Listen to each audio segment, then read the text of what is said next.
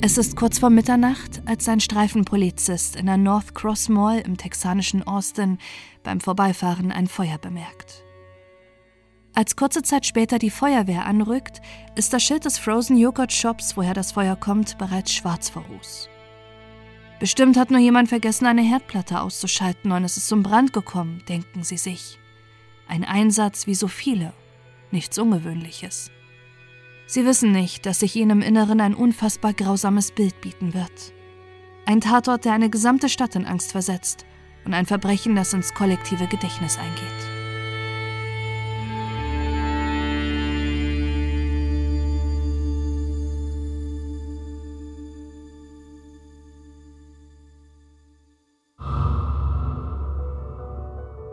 Vier Freundinnen. Der 6. Dezember 1991 ist für die 13-jährige Amy Ayers ein ganz besonderer Tag. Das erste Mal darf sie an diesem Abend allein mit ihren Freundinnen in der Mall abhängen. Auch wenn 1991 für knapp eine halbe Million Menschen Austin ihre Heimat ist, fühlt sich das Leben trotzdem an wie in einer Kleinstadt. Es gibt wenig zu erleben, Kaum Kriminalität und das größte Highlight für Teenies ist es, sich in den Malls der Stadt zu treffen. Amys großes Hobby ist jedoch das Reiten. Bereits seit ihrem dritten Lebensjahr reitet sie. Ihre Freizeit verbringt sie im Stall und sie liebt Country-Musik.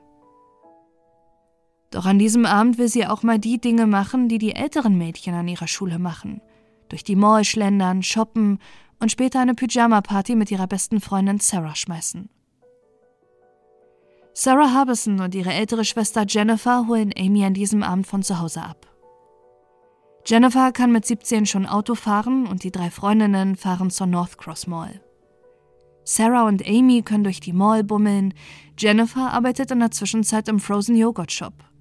Später sollen Sarah und Amy noch in den Laden kommen und ihr beim Putzen helfen, bevor sie am Abend alle drei nach Hause zu den Harbinsons fahren. An diesem Tag hat die 17-jährige Jennifer ihre Schicht zusammen mit der gleichaltrigen Eliza Thomas. Sie ist nicht nur ihre Kollegin, sondern mittlerweile ihre beste Freundin, die sie sich auch gut mit Sarah und Amy versteht. Alle vier Freundinnen engagieren sich in der Future Farmers of America Organisation, ein Verband zur Nachwuchsförderung in der Landwirtschaft. Und Amy, Sarah, Jennifer und Eliza haben noch am Morgen des 6. Dezember zusammen auf der Farm Zeit verbracht. Niemand konnte ahnen, dass das Leben der vier Teenagerinnen ihnen an diesem Abend auf grausamste Weise genommen wird.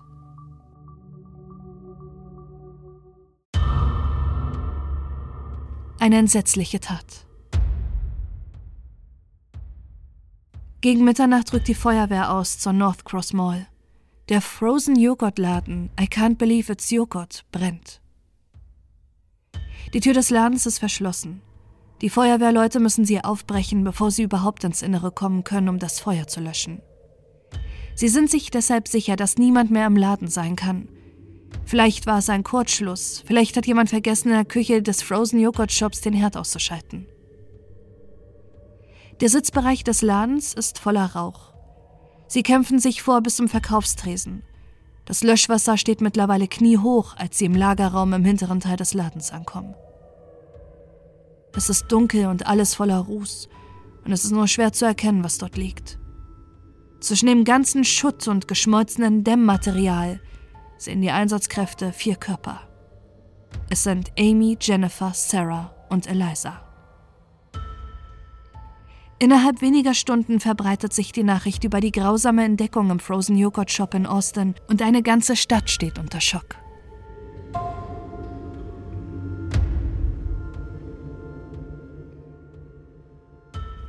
Tage später werden an der Trauerfeier und dem anschließenden Trauermarsch 1200 Menschen teilnehmen, die nicht fassen können, dass das Grauen in ihrem sonst so ruhigen Austin Einzug gehalten hat.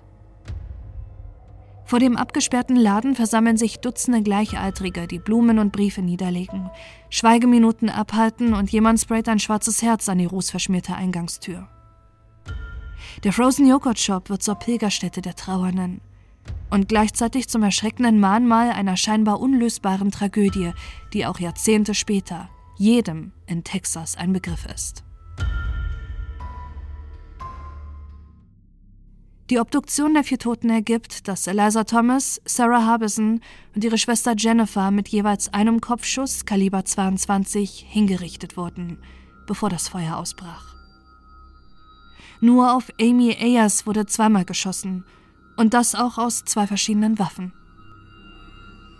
Bereits am Tatort ist den Einsatzkräften die Liegeposition der vier Teenagerinnen aufgefallen.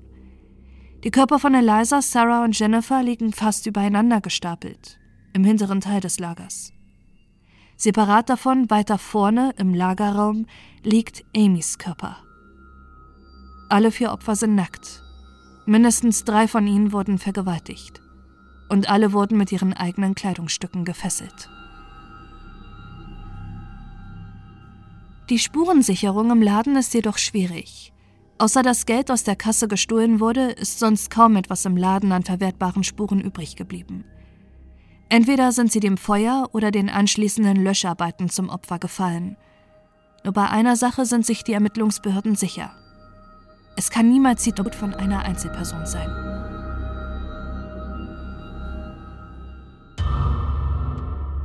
Die Jagd nach den Mördern. Auch die Zeugenaussagen bringen die Ermittlung nicht voran. Ein Paar wurde mutmaßlich am Abend des 6. Dezember als letztes im Frozen Joghurt Shop bedient. Sie berichten, dass zwei junge Männer zeitgleich im Laden waren, doch erkennen konnten sie sie nicht, da sie Kapuzen auf hatten. Eine andere Frau berichtet, dass sie einen Mann, der in seinem Auto vor dem Laden saß, bemerkt hat, der ihr merkwürdig vorkam. Mit ihrer Hilfe wird eine Phantomzeichnung angefertigt. Drei Wochen vorher wurde in Austin eine junge Frau entführt und sexuell missbraucht. Sie konnte flüchten und der Polizei eine genaue Beschreibung des Mannes liefern. Sein Phantombild hat erschreckende Ähnlichkeit mit dem Unbekannten vor dem Joghurt-Shop. Am 29. Dezember 1991 erschüttert Austin gleich das nächste Verbrechen. Die 28-jährige Colleen Reed wird an einer Autowaschanlage entführt. Hängt die Tat mit den Morden am Frozen Joghurt Laden zusammen? Gibt es in Austin etwa einen Serientäter? Je mehr Zeit vergeht, desto mehr Menschen melden sich mit ihren eigenen Vermutungen und desto unübersichtlicher wird für das Ermittlungsteam ihre Arbeit. Nach vier Monaten umfasst die Datenbank 342 mögliche Tatverdächtige. Auch das FBI schaltet sich in die Ermittlungen ein und erstellt ein Täterprofil. Vermutlich handelt es sich um weiße junge Männer, vielleicht selbst noch im Teenageralter, höchstens um die 20, nicht viel älter als ihre vier Opfer. Vermutlich ist es eine Gruppe von jungen Männern gewesen, die emotional unreif sind und schnell aggressiv werden. Einer ist ihr Anführer, der Rest Mitläufer. Und vermutlich waren die Joghurt-Shop-Morde nicht ihre erste Tat. Der erste mutmaßliche Tatverdächtige ist der 15-jährige Maurice Pierce. Wenige Tage nach der Tat wird er festgenommen, weil er zusammen mit seinem Freund Forrest Wellborn mit einer Pistole im Hosenbund durch ein Einkaufszentrum spaziert ist. Es ist nicht das erste Mal, dass er auffällt. Er wurde schon mehrfach wegen Fahren ohne Führerschein angehalten und wurde von seiner Schule suspendiert, weil er seine Mitschüler bedroht hat. Auch seine Erklärung, was er in der Tatnacht gemacht hat, lässt die Polizei aufhorchen. Er hat einen Geländewagen gestohlen und ist mit drei Freunden durch die Gegend gefahren. Er war mit Forrest Wellbone sowie den zwei stadtbekannten Skinheads Robert Springsteen und Mike Scott unterwegs. Er habe seinem Kumpel Forrest seine Pistole geliehen. Zusammen mit Robert und Mike seien die drei für eine Weile weggefahren. Als sie wiederkamen, haben sie angeblich zu Maurice gesagt, dass sie gerade einen Frozen Joghurt Shop überfallen haben. Und er sagte, dass in seiner Waffe sechs Kugeln fehlten. Die Polizei hofft mit der Hilfe von Maurice endlich das Verbrechen aufzuklären. Sie verkabeln ihn, als er sich mit Forrest trifft. Doch während Maurice das Gespräch auf die Joghurt-Shop-Morde lenkt, wirkt auf einmal nichts mehr so, wie es Maurice vorher ausgesagt hat. Forrest scheint völlig unwissend zu sein und Maurice scheinbar nur ein Junge, der sich wichtig tun wollte.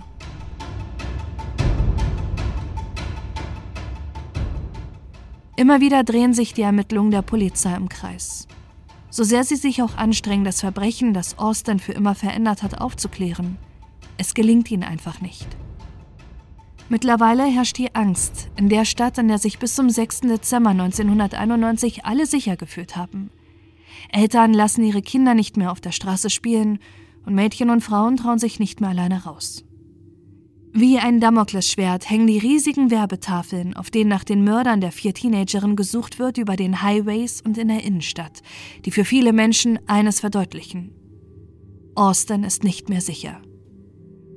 Es fühlt sich an, als hätten nicht nur Amys, Elizas, Sarahs und Jennifers Familien ihre Liebsten verloren, sondern ganz Austin.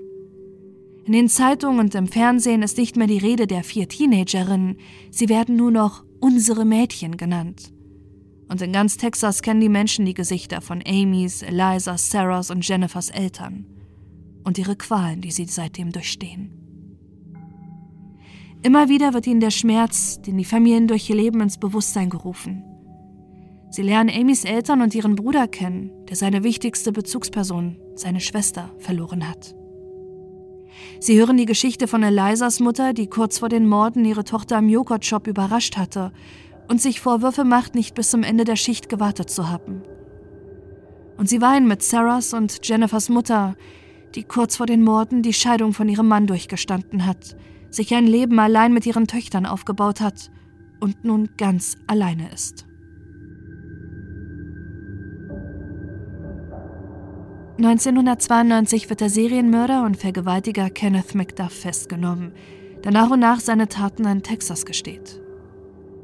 1998 gesteht er, dass er auch für das Verschwinden von Colleen Reed verantwortlich ist und führt die Polizei zu ihrem toten Körper.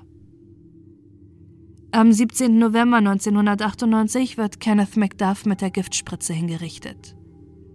Wochen zuvor hat er gestanden, auch für die vier toten Teenagerinnen im Joghurt-Shop verantwortlich zu sein. Die Ermittlungsbehörden schenken ihm keinen Glauben. Sie sind überzeugt, dass er lediglich seine Hinrichtung hinauszögern wollte.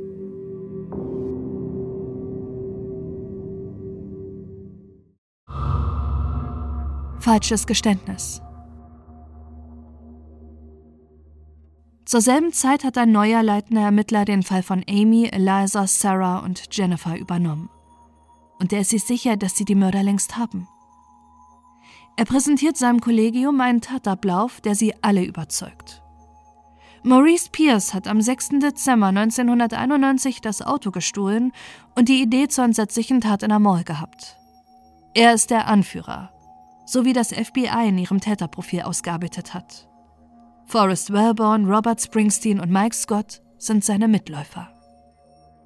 Forrest soll draußen vor dem Frozen Joghurt Laden gewartet haben, während Maurice, Robert und Mike bewaffnet reingingen und die vier Teenagerinnen fesselten, vergewaltigten und töteten, bevor sie Plastikbecher mit Servietten gefüllt auf den Körper verteilten und diese mit dem Feuerzeug anzündeten.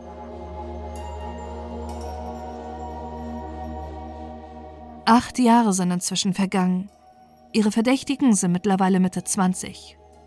Sie haben sich verändert, sie sind erwachsen geworden. Maurice Pierce ist mittlerweile Vater. Und es gibt keine neuen Beweise, die die vier jungen Männer belasten. Trotzdem wird Mike Scott als erster verhaftet. Bereits in seiner ersten Vernehmung hat ihn die Polizei als den labilsten aus der Gruppe charakterisiert. Derjenige, der am ehesten einbrechen wird. Über vier Tage wird Mike Scott befragt. Vier Tage, in denen er den bohrenden Fragen der Ermittlenden ausgesetzt ist und immer wieder sagt, dass er nichts mit der Tat zu tun hat. Bis er schließlich gesteht. Maurice, Forrest, Robert und er haben den Mord, der ganz Austin schockiert hat, begangen. Als zweiten verhören die Behörden Robert Springsteen. Er beharrt lange darauf, dass die vier nichts mit den Morden zu tun haben. Irgendwann bricht auch er ein. Dass die Geständnisse von Robert und Mike gar nicht zueinander passen und sich widersprechen, scheint die Ermittlungsbehörden wenig zu interessieren, als sie ankündigen, das Verbrechen endlich aufgeklärt zu haben. Und der Bürgermeister von Austin verkündet, am 6. Dezember 1991 haben wir als Stadt unsere Unschuld verloren. Heute gewinnen wir unser Selbstvertrauen zurück.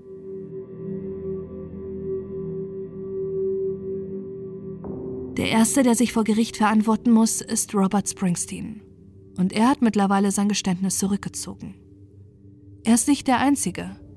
Alle vier Angeklagten machen den Ermittlern schwere Vorwürfe, Die Geständnisse seien unter Druck entstanden.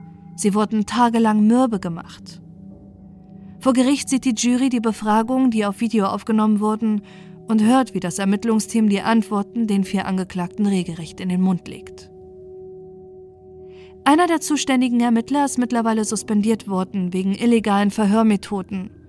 Die Aussagen der vier stimmen nicht mit dem Tatort überein. Der Chefermittler muss vor Gericht zugeben, dass er seit anderthalb Jahren das Ergebnis des ballistischen Gutachtens kennt. Die Mädchen wurden nicht mit Maurice Pierce Waffe erschossen. Trotzdem wird Robert Springsteen 2001 für schuldig befunden und zum Tode verurteilt. Kurze Zeit später wird auch Mike Scott wegen Mordes zu lebenslanger Haft verurteilt. Doch an wirkliche Gerechtigkeit glaubt in Austin mittlerweile kaum noch jemand. Nur noch Staatsanwaltschaft und Polizei sowie die Eltern von Amy, Sarah, Jennifer und Eliza sind sich sicher, dass die Richtigen vor Gericht stehen. Die meisten Menschen sind jedoch überzeugt, dass Austin 1991 nicht nur von einer unfassbaren Tragödie heimgesucht wurde, sondern nun, zehn Jahre später, der Schauplatz eines riesigen Justizirrtums wird. Gegen Forrest Werborn und Maurice Pierce findet kein Prozess statt. Die Grand Juries weigern sich aufgrund der fehlenden Beweise und zweifelhaften Geständnisse, einen Gerichtsprozess stattfinden zu lassen. Erst 2006 und 2009 werden auch die Urteile gegen Robert Springsteen und Mike Scott widerrufen und die beiden kommen frei. Mittlerweile hat eine DNA-Analyse ergeben, dass keiner der vier, Amy, Eliza, Sarah und Jennifer, vergewaltigt hat. Trotz des Freispruchs scheinen sich Polizei und die Eltern der Opfer immer noch an den Gedanken zu klammern, dass der Fall längst gelöst sei. Der fehlende DNA-Beweis könnte vielleicht damit erklärt werden, dass noch ein fünfter Mann in die Tat involviert gewesen war. Die Wahrheit ist für die Hinterbliebenen von Amy, Eliza, Sarah und Jennifer zu schmerzhaft, um sie zu akzeptieren. Die Austin Joghurt Shop Morde sind bis heute ungelöst. Der Fall ist ausermittelt. Es gibt keine neuen Hinweise und keine neuen Verdächtigen. Erst wenn irgendjemand sein Schweigen brechen sollte, könnte es endlich eine Aufklärung geben.